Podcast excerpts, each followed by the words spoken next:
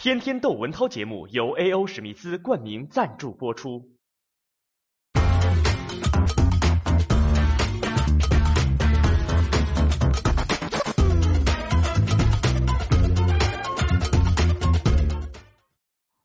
这个朋友圈也是鱼龙混杂，不能全信。前两天我去看了一个电影，就是因为在朋友圈看见有的朋友说这个《狼图腾》好看，我这一看，我发现我这朋友圈啊真的是鱼龙混杂。好看什么呀？他整个这么一，哎呦，阿诺这个法国导演当年可是拍过《情人》的，我多喜欢他拍的那个电影啊！冲这面子，我也不好意思说他是烂片儿但是我真觉得这片子不怎么样啊，充满了这个说教味儿，而且怎么说呢？这就跟咱们前两天说春晚那个反腐相声一样。主题正确，并不等于会生产出好的相声；主题正确，也并不等于就会拍出好的电影。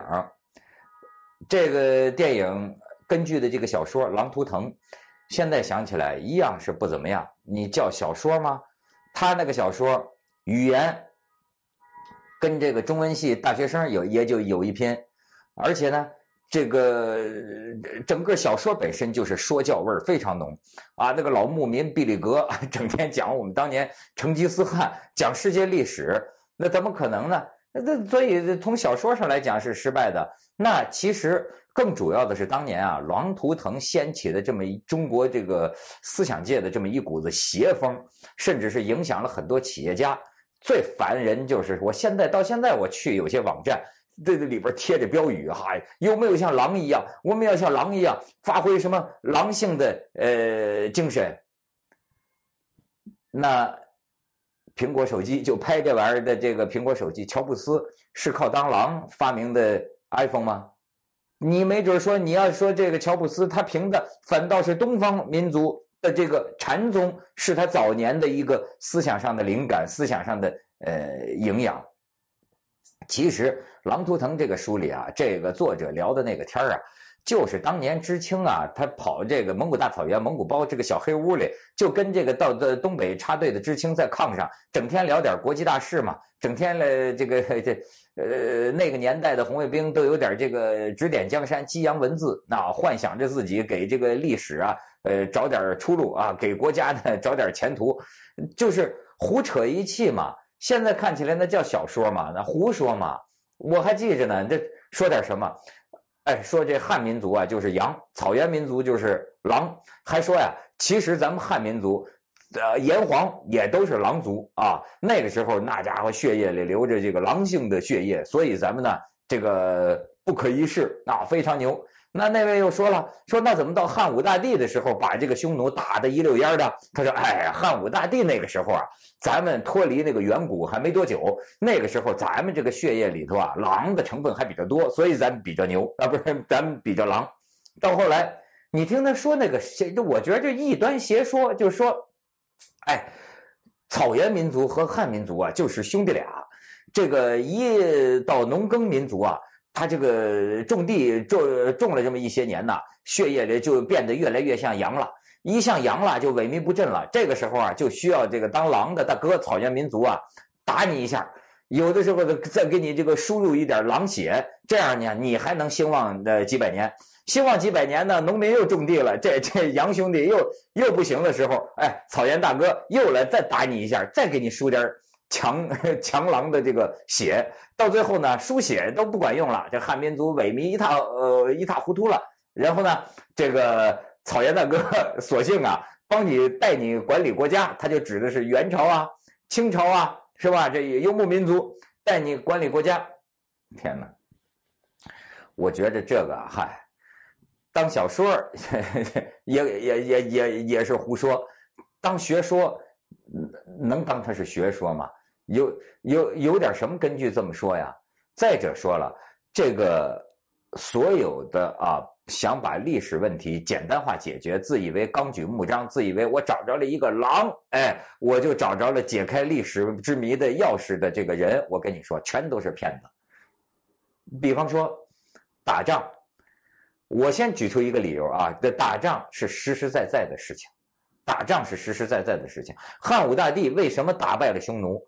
这个刚刚刘邦这个刚上台的时候，他采取的是无为而治，因为呃国家战乱多年，这个汉初采取的是这个休养生息啊。那休养生息呢，他就不是发展很大的力量在军事上的这个积累，所以呢，呃游牧民族打过来的时候，哎呦，那这只能是投降，那嫁嫁姑娘，哎这就和亲，哎咱别打，那个时候打也不灵。可是呢。忍辱负重很多年，后来经过了文景之治，汉朝渐渐兴旺了，又出来一个汉武大帝，这个苦大仇深。然后汉武大帝准备了多少年呢？养马呀，发展这个这个军军马呀，又派这个张骞呐出使西域，哎，这是很多年的谋略，去寻找同盟。然后呢，养兵千日，用兵一时，到最后这个卫青、霍去病把这个匈奴打的这个大败亏输嘛。还有咱们的李飞将军。李广，哎，那当然，那个时候这一打仗啊，汉朝的这个老百姓啊，也给消耗的够呛。你再说希希特勒法西斯，所以这个《狼图腾》这本书啊，德国那个当年汉学家这个顾彬呢，就说这是宣扬法西斯主义的，这丛林法则嘛，这有什么神奇的？就弱肉强食嘛，啊，你要照这么说，那日本鬼子咱也应该崇拜，人有狼狼精神，对吧？可是当时蒋介石的攘外必先安内。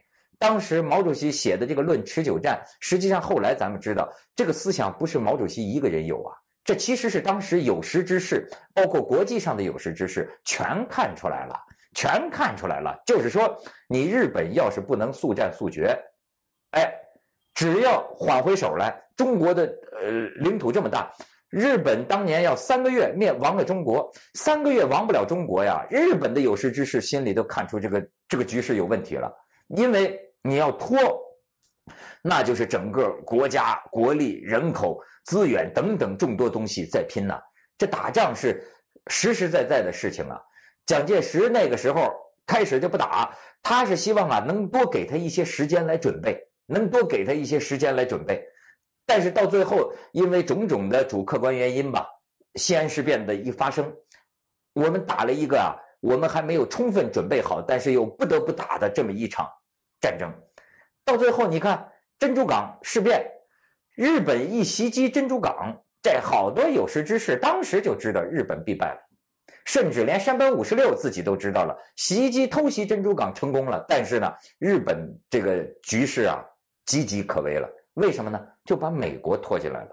你看，为什么希特勒法西斯能够在这么短的时间之内一下打败这么多的国家呀？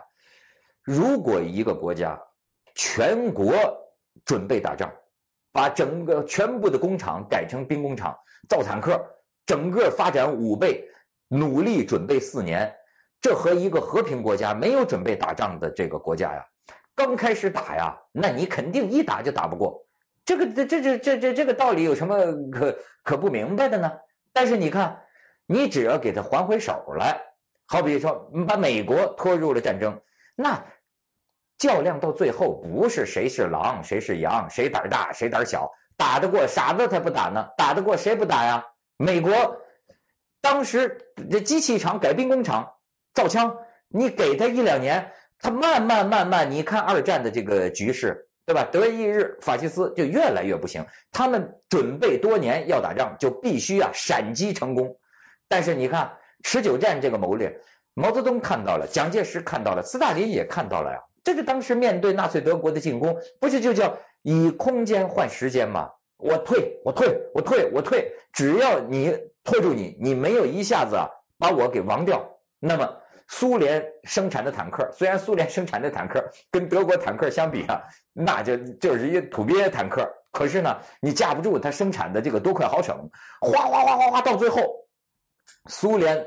用这个人命付出的代价换得的时间，他造出了比德国更多的坦克，虽然质量更差一点，但是数量就更多。所以慢慢的这个大大反攻啊，你到最后这个这个军事力量胜过了对方，所以打仗是实实在在的事情。因此我就那个说什么呢？就是说这这种事儿啊，跟你是狼还是羊啊关系不大。但是我还要说一点。就连我刚才的这个细说历史，你都不能信我的，因为啊，我信王蒙老爷子讲的一句话，就是对于这个历史问题啊，在这重大的这种这种战争啊，这种胜负啊，几千年的这个历史问题啊，任何一个人想用一个简单的原因去解释，我跟你说，那基本上他就都是不靠谱的。所以我看来，狼图腾当年兴起的就是这么一种东西啊，而且它一直影响了中国呃企业界。我觉得我们到台湾，人家的那个服务业，哎，先生你来了，哎，欢迎光临，好。那是狼性的吗？好，这个市场竞争，你不是靠扎扎实实的质量和好好的服务态度去去去去去竞争的吗？啊，你是靠着呃不择手段，你是靠着这个呃呃没有道德、没有伦理？哎，你要照这个讲啊，中国人现在这狼血不少了，不需要再输了。反而，我们应该有我们自己的讲专业、讲现代的这个呃文明、讲讲质量、讲水平，真正实打实的是靠这个来竞争的呀。所以有一个网友说的也挺好啊，说啊，呃，企业家呃特迷恋这个这个东西，说狼狼狼狼狼啊，你们企业是狼，那你把顾客当羊啊？你是这么个伦理吗？所以啊，这个《狼图腾》这个电影我就没看好，一直说到这个说说起当年关于这个《狼图腾》这本书，我就跟你说吧，这不是我一个人的观点，我们小圈子里的人就觉得这这这什么破破学说呀，还还还还贩卖呢。